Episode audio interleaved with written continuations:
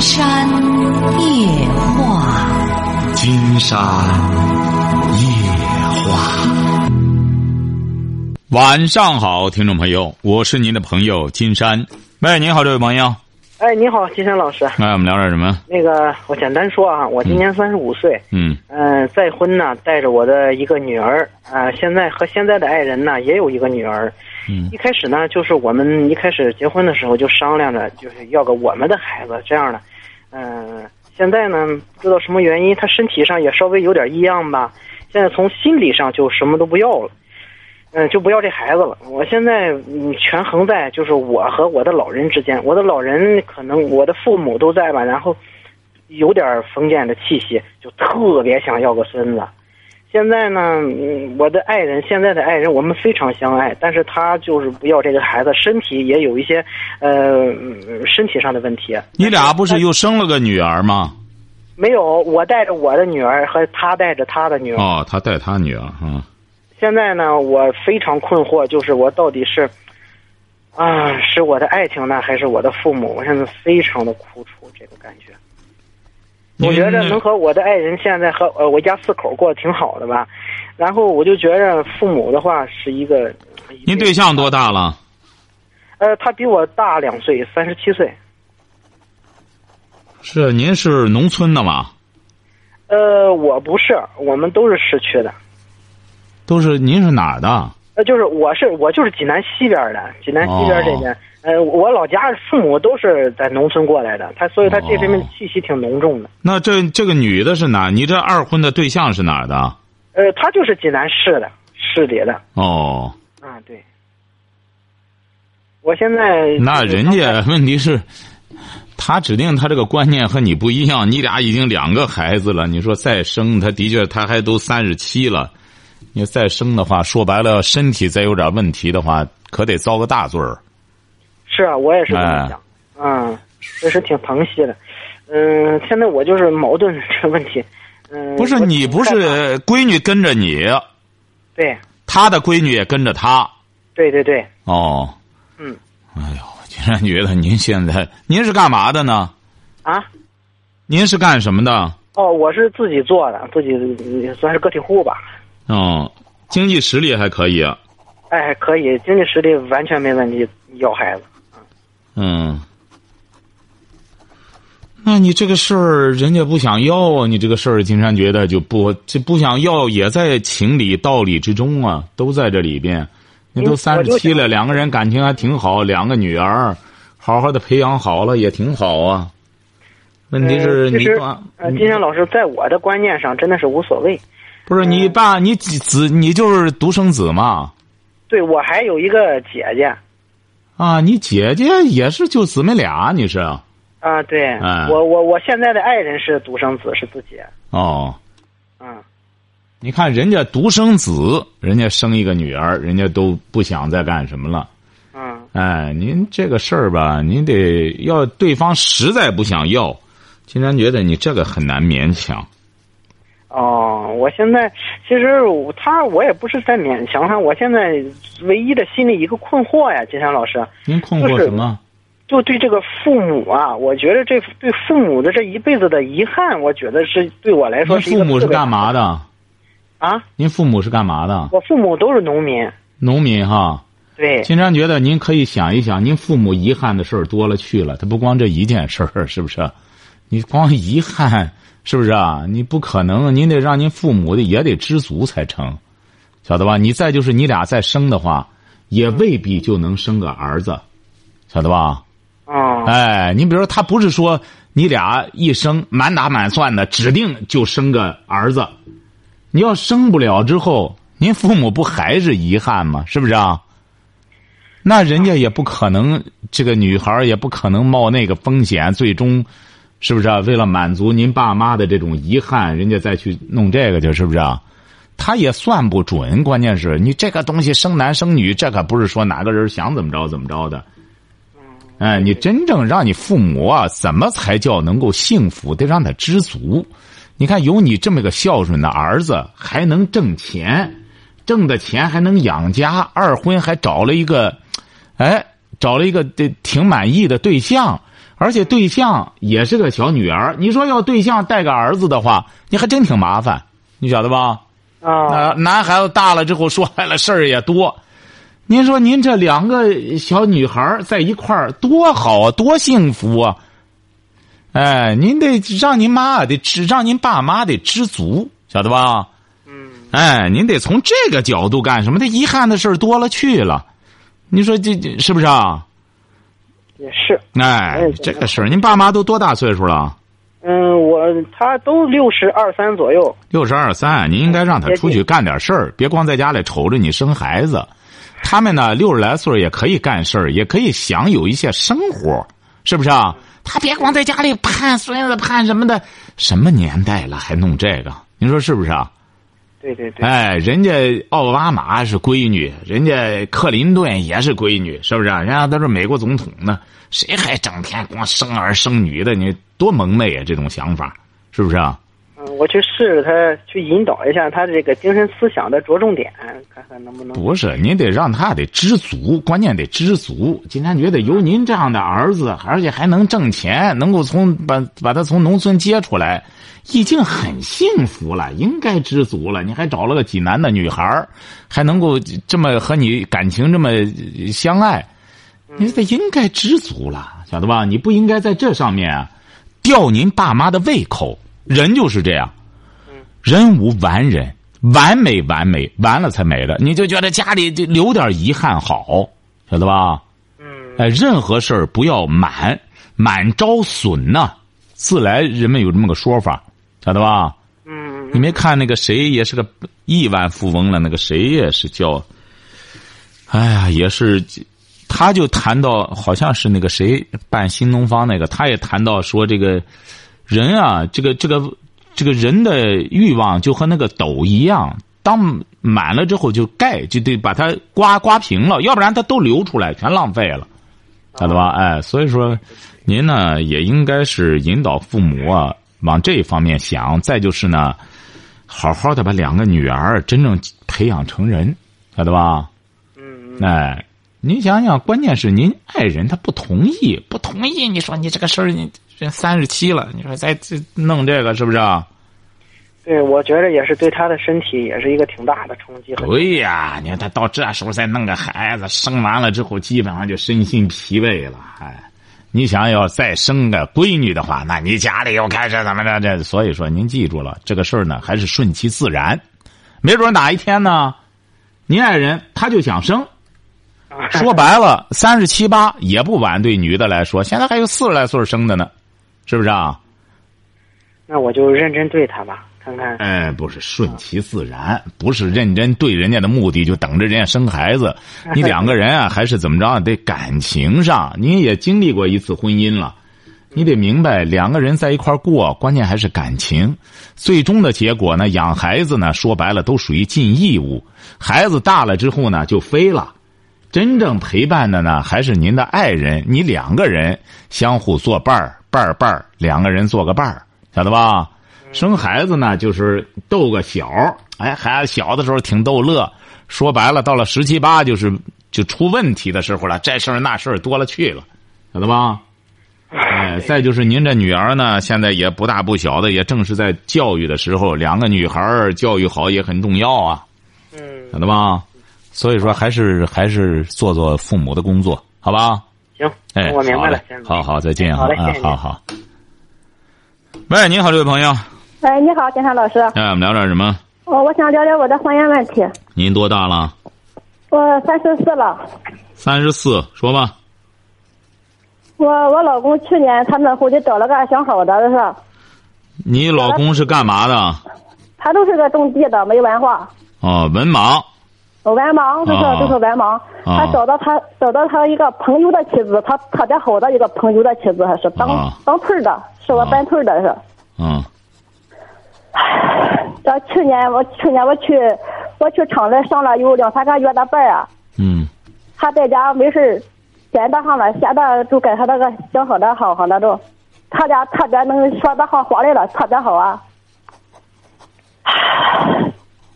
到后来我我感觉是不对劲，我他的手机啊不让我碰，什么都不让我摸，我感觉都有问题。到后来我想看他。他多大了？他多大了？您这对象多大了？他跟我同岁。嗯。他跟我，我俩都没有文化。我是我是初中文化，他他是小学，都是文盲。嗯。天天他天天他天天很痛苦，我也很痛苦，就这样维持了一年了都。痛苦什么呀？你俩还，你俩还痛苦呢？你俩不老不生了？你是干嘛的？我现我现在就是在家种地，在家种大棚啊。您那孩子几个孩子？我就一个孩子，孩子十二了。十二了。哎。干嘛呢，孩子？孩子上学，孩子。你俩就纯属于吃饱了撑的，你知道吗？你还痛苦呢。我感觉他就吃饱撑的。哎，你俩还痛苦呢，还不是还他吃你也吃饱撑的，你还痛苦呢。你说你有什么可不是？你天天他天天在那发的来气我这天。你有什么可痛苦的？他在外边也说白了就是鬼混。你说人家说朋友之妻不可欺，他还和他朋友那个对象两个说白了，指定也都是文盲，在一块就是鬼混。啊，对他归还，他就他觉得特别的好啊。他那段时间他对我特别的好，对我我想干什么就干什么，对我特别的好。他说就是我知道了以后，他会叫我痛苦一辈子的。后来我看他那手机啊，我看着他。拉倒吧，拉倒吧！你俩说白了就不该有手机。说白了，有手机到你们手里，说白了偷鸡摸狗，你看就弄这。对呀，我看到他的手机以后，他知道我知道他的秘密了。他我给他手机以后，他把那手机呃接住摔了都，那手机啊，我知道以后把都摔了。也就是你上赶着看，他都对我不好了都。活该，您这才是活该呢！你上赶着看这干嘛呢？他就是个文盲，在外边你想想什么叫文？他这个文盲不是光不认不认字儿的一个概念，他也没有见识，你看他又不正干，文盲带光腚的。跟你说过，你真是知道以后我会叫你痛苦的。我实在是憋不住了，我非想看，我就看了，看了以后，他到那哈就对我就不好了。行啊，你记住了吧哈？你记住了哈？你抓紧时间啊！听着，听着，听着，有好好看着孩子哈，种你的大棚就行了，甭管他就行了。他鬼混的差不多之后，说白了，那个女的现在跟他三说，他又找了他另外一个朋友的妻子，也是本村的。你说我该怎么办？又找了一个。您就甭管了。您这个对象呢，说白了就属于一个闲汉，闲汉那些那些老婆呢，找那干活的，说白了就找他这么个闲汉，也就用他干活。你以为人家还？他说人家人那个女的给他花钱，给他买块手机，给他什么叫什么，给他买什么？行啊行啊，您这对象真有魅力啊，还给他买手机。他现在现在他我没跟他闹离婚，他现在他还跟我闹离婚，我该怎么办？呃，你就就就就你这个应该甩，为什么呢？像你这种女人，说白了这么犯贱，你说这么一个又没文化又没见识，一个光腚的，整天在外边瞎混，而且还人家谁的老婆在家闲着，他就和人家哪个老婆去干什么，孩子也不管，这么个玩意儿，你还和他过起来没够？那个女的自己在家自己。你还和他过起来没够？说白了，你不是赚的吗？你这个不真是得活该吗？像你这种女人，你说谁可怜？你按道理讲的话，你搭理他干嘛呢？你本来就找了一个二混子，说白了就属于村里的闲汉。你说你找他还整天盯着他，还什么找了个外遇什么？现在家里家现在家里还盖着楼了，现在他每天晚上都出去鬼混。行啊，记住了哈，这就是你的生活哈，你就找这么个就这么个玩意儿，都不想和你过，都得把你甩了。你看你多可怜吧。他他想着到秋后到秋后没事的时候，他想着跟我离婚。现在他都不想见我的家人，也不想到我上我娘家去。现在见了我妈也不也不吱声。行啊，那是没办法了，你就是太可怜了。不行的话，就和他看看怎么分吧。你那楼盖了之后，你俩各各劈一半哈。像你这种这么可怜的女人的话，今天觉得他只能把你甩了。哎，老师，你说我这这种日子还能过下去吗？他第二天他都不到家，每天晚上。有时候给他四五天出去过，有时候天天晚上出去不着家。行，记住了哈。青山给你出个主意，以后在家里，你老婆生的看好孩子，种好大棚，他爱怎么耍怎么耍，最终挣的钱自个儿拿好就行了哈。你说这种女人，你说真是，最终你说这也叫日子？你说这这也叫日子过的？喂，你好，这位朋友。哎，金山老师你好。那我们聊点什么？呃，我是现在也是有点烦心的事，我想请请问你一下，让你出个主意。什么什么房子的事儿？不是呀，是跟我老婆有点矛盾。您您不是您这个声音怎么这么闷呢？你用的免提吗？啊，对对，就是用。不要。用免提。呃，现在不没有用的。你多大了？我二十九岁，二十九岁，结婚几年了？结婚五年了，几年？五年。您这个小伙子怎么说话这个这呜呜囊囊的呢？你就不能利利索索的吗？你真是。行行，你结婚五年了，怎么着吧？你要说什么吧？说吧，直接说。就是我们两个人中间产生的问题，现在是就是不能说话，一说话就吵架，一说话就吵架。你老婆多大了？我老婆二十五，她现在在跟前吗？她现在不在跟前儿，她现在在他妈那边住着呢。孩子多大了？孩子四岁，啊，为什么你是干嘛的？我就是在工地上打工的，他呢？他就是在幼儿园里面当个幼师。你每天都回家吗？啊？你每天都回家吗？哦，对，每天都回家。你是哪儿的？我是山西的。山西的哈，嗯，对，您记住了，这位朋友啊，嗯嗯、以后啊，你爱人来了之后啊，你少说话，好吧？对，哎，你少说话，多干事儿。作为一个男人呢，在家里啊，呃，别和个老娘们儿似的。你呢，一个二十九岁的小伙子，说自古以来讲这个做男人，君子不重则不威。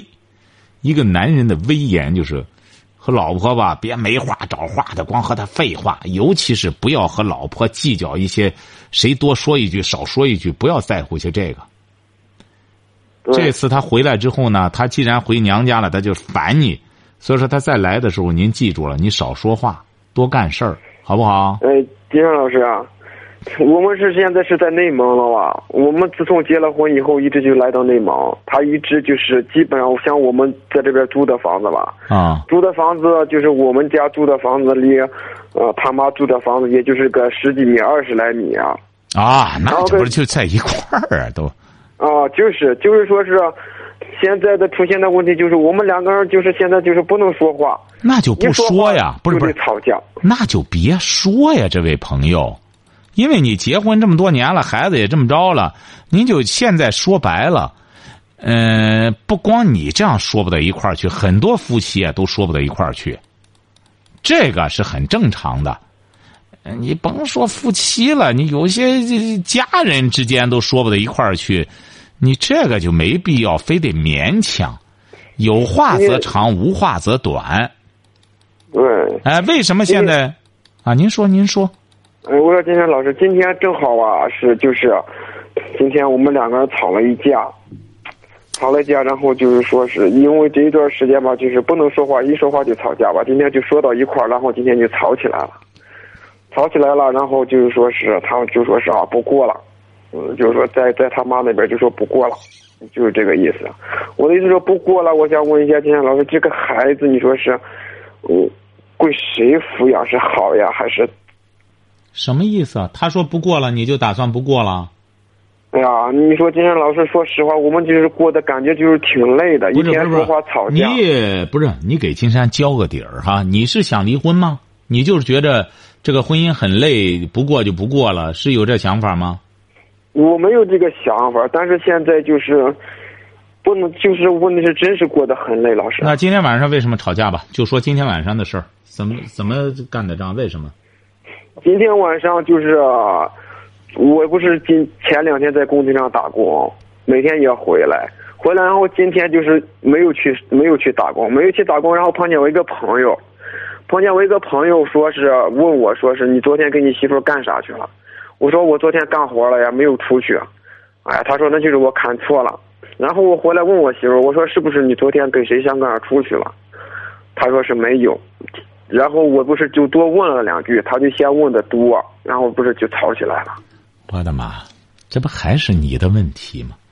您说您没事闲的不到工地上干活去，您说您问他和哪个男的出去了？您说您这不是真是还没吃饱，怎么就撑成这样了呢？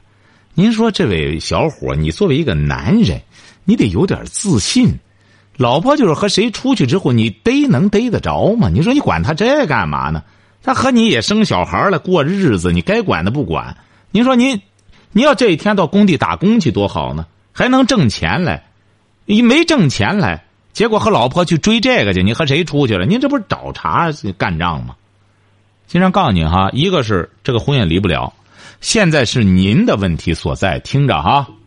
对对对，您的问题呢，就是你二十九岁，一个年轻的小伙子，这个嘴整天没事，还这么还这么自卑。呃，别人一说你老婆和谁干什么了，接着你就去问去。别人的话你这么信，你老婆说的话你不听。您记住了哈，以后埋头苦干，多干活，多挣钱。哪怕要实在是精力充沛，我还能再挣份钱，那就再去挣份钱。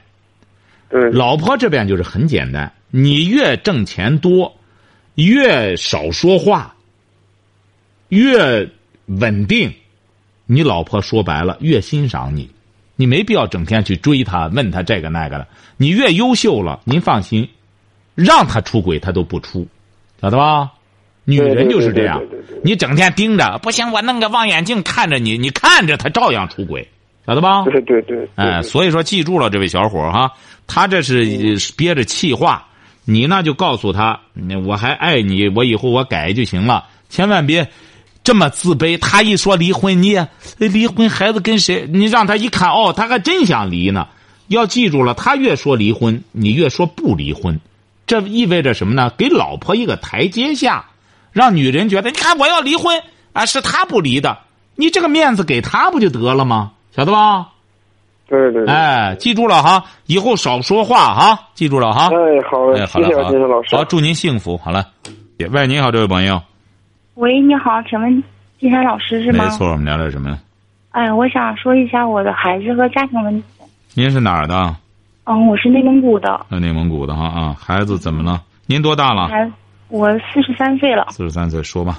嗯，我们孩子十一岁了，在嗯四年级下半学期。嗯最近呢，我有点家庭问题，孩子呢就住住在了他那个爷爷奶奶家。嗯原来呢一直都是我在带，嗯孩子十岁之前都是我在带。完了这一年呢，我跟我们跟我老公一直也不太和睦，我就工作了。工作了呢，工资呢也不太不是很高。孩子十一岁，对，嗯，说吧。嗯，在他爷爷奶奶家住了几天呢，面临着孩子在课外的学习，他要停止，我给他报了一个作文和英语。这样的话呢，我自己现在这方面钱呢也不是很充足，啊，孩子呢怕朝他爸爸要钱和他爷爷要钱呢，就不想学了。我现在也困惑，不知道该不该跟他爷爷和他爸爸商量，让他继续给他交这份学费。哼，您记住了，这位朋友哈，你看你们呢都是这个干事儿啊，不能喧宾夺主。你们现在最应该干的，是怎么让孩子走上正轨？学什么叫正轨呢？就是学习的正轨。如果要是你们现在出去忙活着挣钱干什么的话，回过头来只能是疲于奔命的拿着钱让孩子不学好。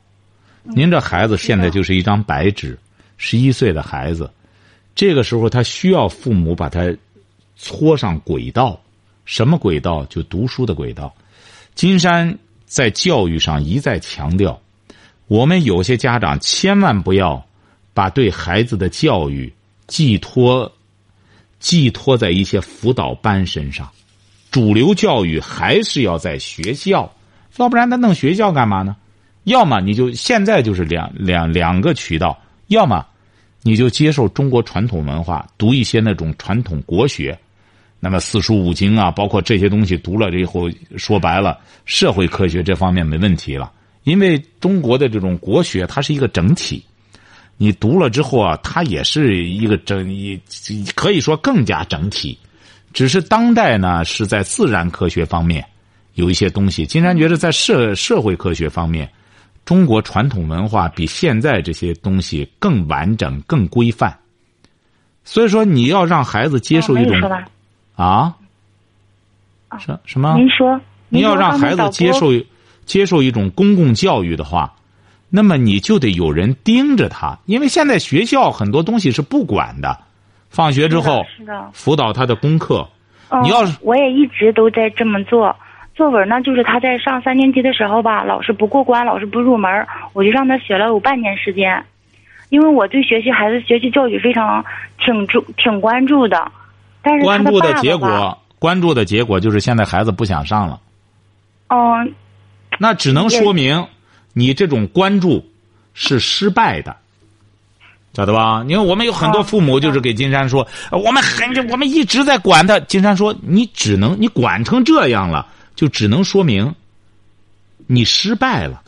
就像一个单位也是这样，有个厂长，哎，我一直勤奋的干，最终就破产了，那他还不如不勤奋呢。他勤奋的厂子破产了，所以说这只能说明您在教育孩子方面不得法，晓得吧？嗯，哎，您不能说作文不好，我就弄个补习作文的班儿现在有很多办班的，也是投其所好。您想想，这位朋友，如果要是孩子哪方面不好，上个班儿就好的话，那金山觉得那就不存在教育问题了。作文不好，上个作文补习班；数学不好，上个数学补习班儿。金山可以这样讲：所有的这种整天靠班儿来学习的孩子，绝对学习不会很好。为什么呢任何东西它都有个主流的问题，主流是什么？就是学校，学校布置的这些作业，为什么呢？它最终考试是要以那个为依据的，它不是以补习班为依据的，晓得吧？嗯知道。所以说，您现在就是那我因为就是就应该得断了嘛，就是不用都学了是吧？哎，哎你得集中精力的监督着孩子，每天放学要写作业，要完成作业，就按照金山在选择上说的，弄个错题本儿他现在好带的还小点就是弄个做着改，一直改到高中，就是要给他建立一种良好的习惯。